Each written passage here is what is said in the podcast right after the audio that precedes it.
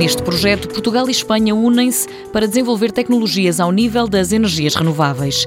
O Instituto Politécnico de Porto Alegre centra-se na componente da bioenergia. Aqui, muito em particular, na gasificação térmica de biomassa.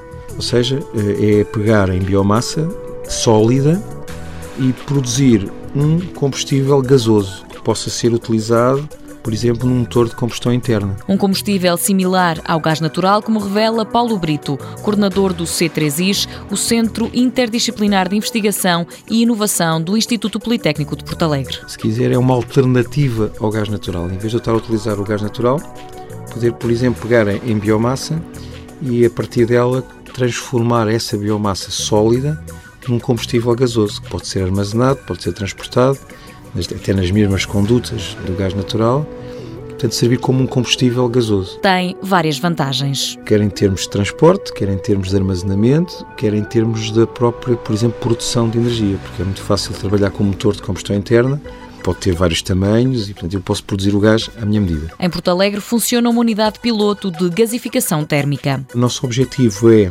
temos eh, recolhido biomassas em toda a região do Alto Alentejo, quer biomassas são resíduos, portanto já ninguém os utiliza, essencialmente resíduos, ou então tipo de biomassa que é produzida e utilizamos essa biomassa nesta unidade para produzir gás. As tecnologias usadas não são totalmente novas, mas em muitas regiões estão agora a dar os primeiros passos na sua aplicação.